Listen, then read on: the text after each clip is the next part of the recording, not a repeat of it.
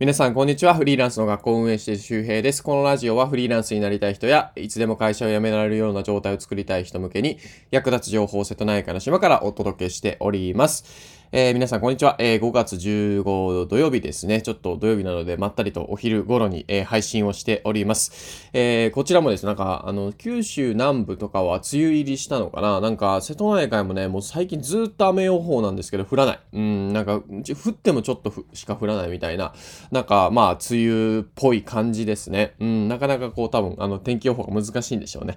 まあ、あの、雨ってなってて晴れるのはいいんですけどね、晴れってなってて雨降るの嫌だなって感じなんですけど、はい。えー、という感じで季節が変わってますね、こちらもね。はい。えー、ということで今日のお話は何かというと、やりたいこと探しを終わらせる方法という話をね、えー、したいと思います。まあ、これを聞いてる人が、えー、大学生かもしれないし、まあ、高校生もいるかもしれないね。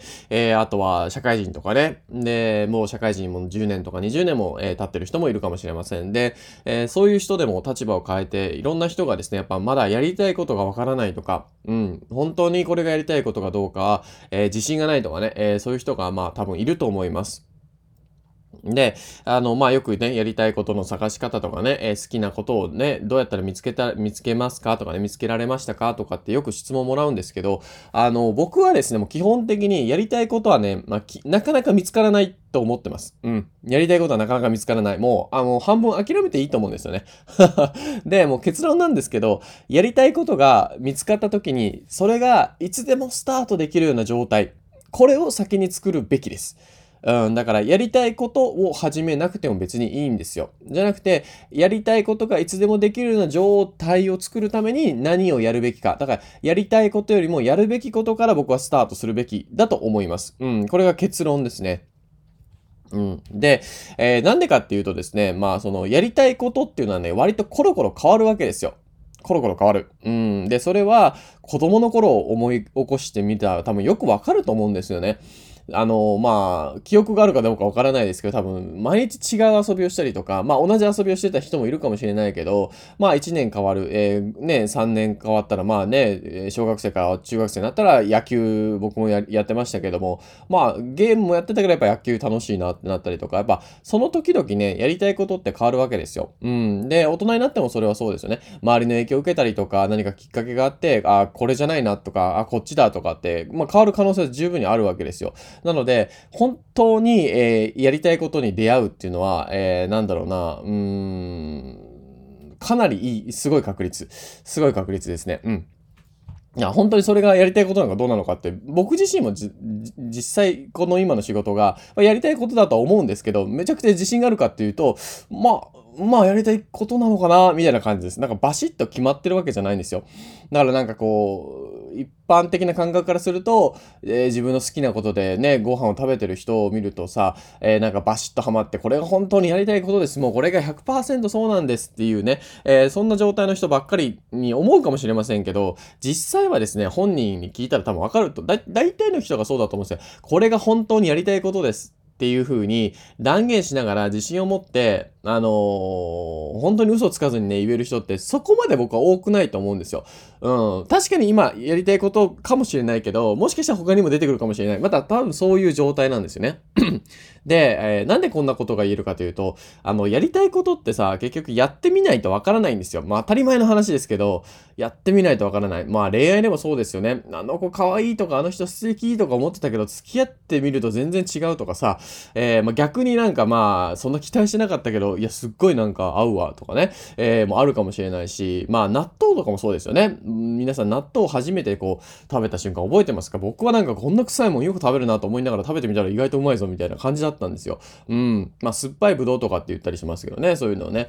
で、まあ、その、納豆がこう、うまいかどうか、例えばそのやりたいことが何か、えー、探すのが納豆がうまいかどうかに例えるとさ、納豆がこううまいかどうかをそうずっと一生かけてね、確認するってさ、もうバカらしいよね。じゃなくてもう先に食べちゃった方がいいじゃないですか、納豆をね。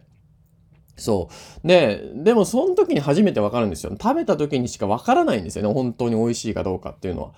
ああ、これが、まあ、厄介なんですよね。ある意味。うん、やってみないとわからないんですよ。ね、周りはもしかしたら面白くないとか危ないとか言うかもしんないけど、自分がやってみたら意外と楽しかったとか、ね、あ、これなんか職業になったらいいなって思うことだってあるかもしれませんよね。うん、皆さんの中でも何かこう、今まで、うん、意外とね、やる前はあれだったけど、やってみたら楽しいなみたいな。僕はなんか、ブログってすごい、やる前は、文字を書く仕事ですごい大変な仕事だと思ってました。もちろん文字書くから大変なんだけど、それよりかなんかやっぱ自己表現というか、まあ、あのメディア、メディアアート。ね、池原さんはメディアアートっていう風な言い方をしてますけど、そうか、僕はアーティストなんだな、なんてね、えー、感覚を持つようになってから、すごく楽しくなりましたね。だから、こう、スタートしてから、まあ、やる前、そしてスタートして、で、スタートしてからしばらく経って、その中でもやっぱそのやってることへの認識だったりとか、えー、まあ、意識とかっていうのは変わってくるわけですよ。うん。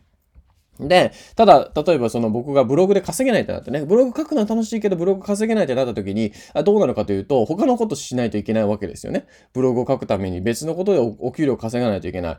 こうなると、めんどくさくなるわけですね。うん、だからさっき結論から言ったんですけど、やりたいことがいつでもできる状態を先に作っておくっていうのがポイントなんですよ。うん。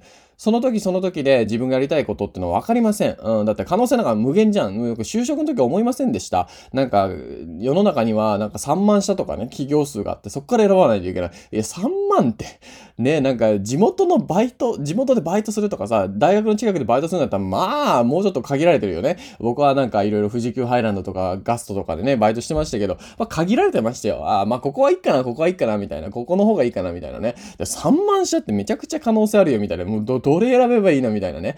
うん、で、僕は結構就活で悩んだタイプだったんですけど、そう。あの、な、何が言いたいかっていうと、その、いろんな可能性があるわけですよ。こっちの会社もいいかもしれないし、こっちの会社もいいかもしれない。それがやりたいことに例えるとね。で、じゃあそれをやりたいと思った時に、いつでもできる状態にしておくといいんじゃないのってことです。だからやりたいことがないから動けない。これはね、ダメです。はい。ダメ。もう、はっきり言う。ダメです。うん、そんな、もったいない。もったいない。やりたいことがないから動かないってさ、まっとうな理由じゃないです、それ。あー、なんだろう、タバコ吸ってるから、ボランティアいけないみたいな。なんかよくわかんないけど、なんかずずなん理由になんないよみたいなね。うん、なんか、ちょっと背中がかゆいから、えー、今パソコン買えないみたいな。意味わかんない、意味わかんないみたいなね。そんな感じです。だから、そうじゃなくて、やりたいことがいつでもできる状態っていうのをまず目指すわけですよ。それが、もしかしたらその人にとってやりたいことかもしれない。あ僕は割とそうでした。あの、ブログとかも始めて、SNS も始めて、なんかこう、なんだろうな、自分を仕事にするというか、えー、そういうね、えー、感覚を持ち始めた時に、あ、これやりたいことだなと思ったんですよ。要するに自分が何をやっても仕事になるというか、自分のやったことがコンテンツになっていく、あ、こういう人生って僕はいいなと思ったんですね。で、しかもそれがコンテンツがお金を稼いでくれて、寝ている状、寝てる時でもお金を稼いでくれると。で、なったら、要するに朝起きたら1万円とかね、稼げてる状態なんですね。で、その日何してもいいわけですよ。これをしないといけないとかっていうそういう縛りがない。じゃあその時に、じゃあ僕は別に DIY したっていいし、草刈りしたっていいし、えー、泳ぎに行っていいし、ね、えー、例えば釣りに行ってもいいと。えー、何してもいい。え、ダンスね、TikTok でダンス投稿してもいいし、何してもいい。こういう、えっ、ー、と、何してもいいよという、ね、何、何でもできるよっていう状態。ね、あの、今コロナだからだけど、まあ、ニューヨークに行けるとか、まあ、ニューヨークとかバングラディッシュとかも行きましたけど、そう、どこでも行けるような状態。それは何かというと、要するに、自分の仕組みを持って、自分のビジネスでお金を稼いでる。まあ、要するにビジネスオーナーになってるってことですね。この状態を僕はね、目指したんですよ。で、しかもその状態を目指して頑張る間がめっちゃ楽しい。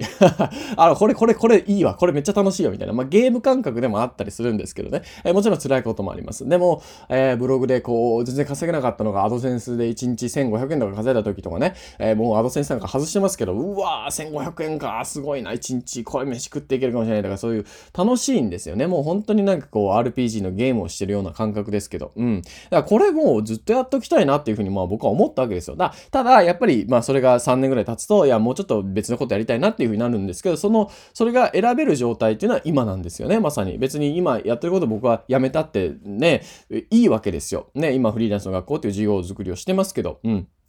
そう、これからまあ法人もね、作ったので、えー、そういう法人運営とかもね、えー、もちろんやっていきます。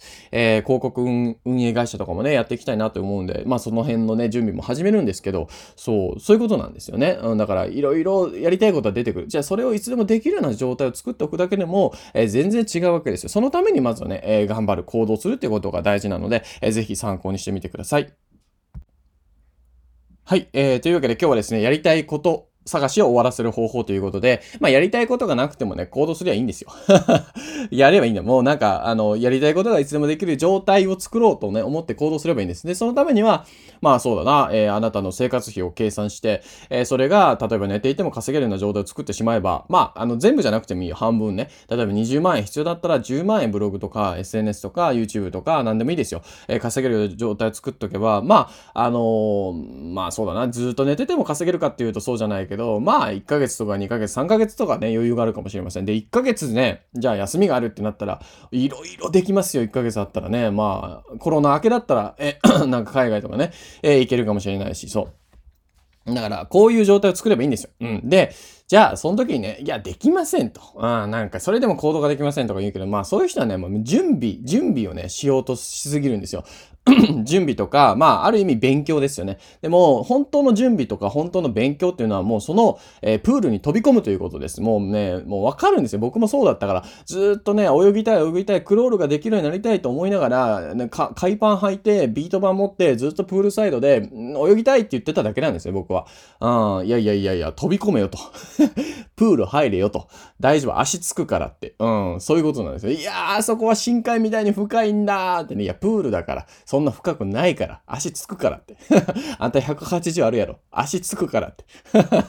そんな感じだったですね。もう今の自分からすると、いや、大丈夫、飛び込んだらいいから。足つくから。そんな感じ。だからまあね、もう飛び込んでみて、まずはね、必死にね、あの、水に慣れたりとかさ、あの、必死で周りがやってることを真似してね、やっていくわけですよ。もう自分なんかいらないわけですよ。自分独特のクロールを発見しますか、開発しますみたいなね。僕のオリジナルクロールですみたいな。もうクロール言っちゃってるけどね、みたいなね。カエルの泳ぎから真似をしましたって、カエル泳ぎやけどな、みたいなね。そう、はい。こういうことですね。だから準備はいらない。もうね、プールに飛び込もうということですね。えー、ハーチューさんがね、僕が、えー、ハーチューさんが、えー、紹介してくれた言葉で、えー、大好きな言葉があるんですけど、えー、まあ要するにその、それが本当になるまでそれを演じろってことですね。演じるだけでいいんですよ。あの、昨日紹介したクリエイティブの授業の中でも、まあ、ふりをしろってね、えー、書いてありますけど、まさに fake it till you make it ですね。fake it till you make it。えー、要するに fake it って、まあ、フェイクってね、あの、演じるってことですね。そのふりをしなさい。えー、それは、あなたがそれを実現するまで、うん、要するに実現するまでふり、ふりでいいんだっていうことですね。うん、なんか昨日の方にもその、なんだったっけ、クリエイティブの授業、えー、っとね、えー、誰だって本物になる前は偽物なのだ。グレン・オブライエン、アメリカのライターさんですね、が残してますね。誰だって本物になる前は偽物なのだ。うん。いい言葉ですよね。えー、できるまではできるふりでいいんですよ。できないじゃないですよ。できるふり。やってるふりでいいんです。うん、そう。ふりでいいの。ずっとふりでいいから。うん、もう、そう。それでいいんです。うん、もう自分はなんか誰かのふり、なんか、できるふりをずっとしてる。うん、それでいいんです。僕だってそうですよ。今話がもしかしたら上手いって思ってる人いるかもしれない。話が上手いふりをしてるだけです。うん。これが大事なんですよね。うん。そうなんです。はい。えー、というわけで今日はやりたいことを探しを終わらせる方法ということで、まあやりたいことがいつでもできる状態を先に作りましょう。で、そのためにはもうプールに飛び込むということですね。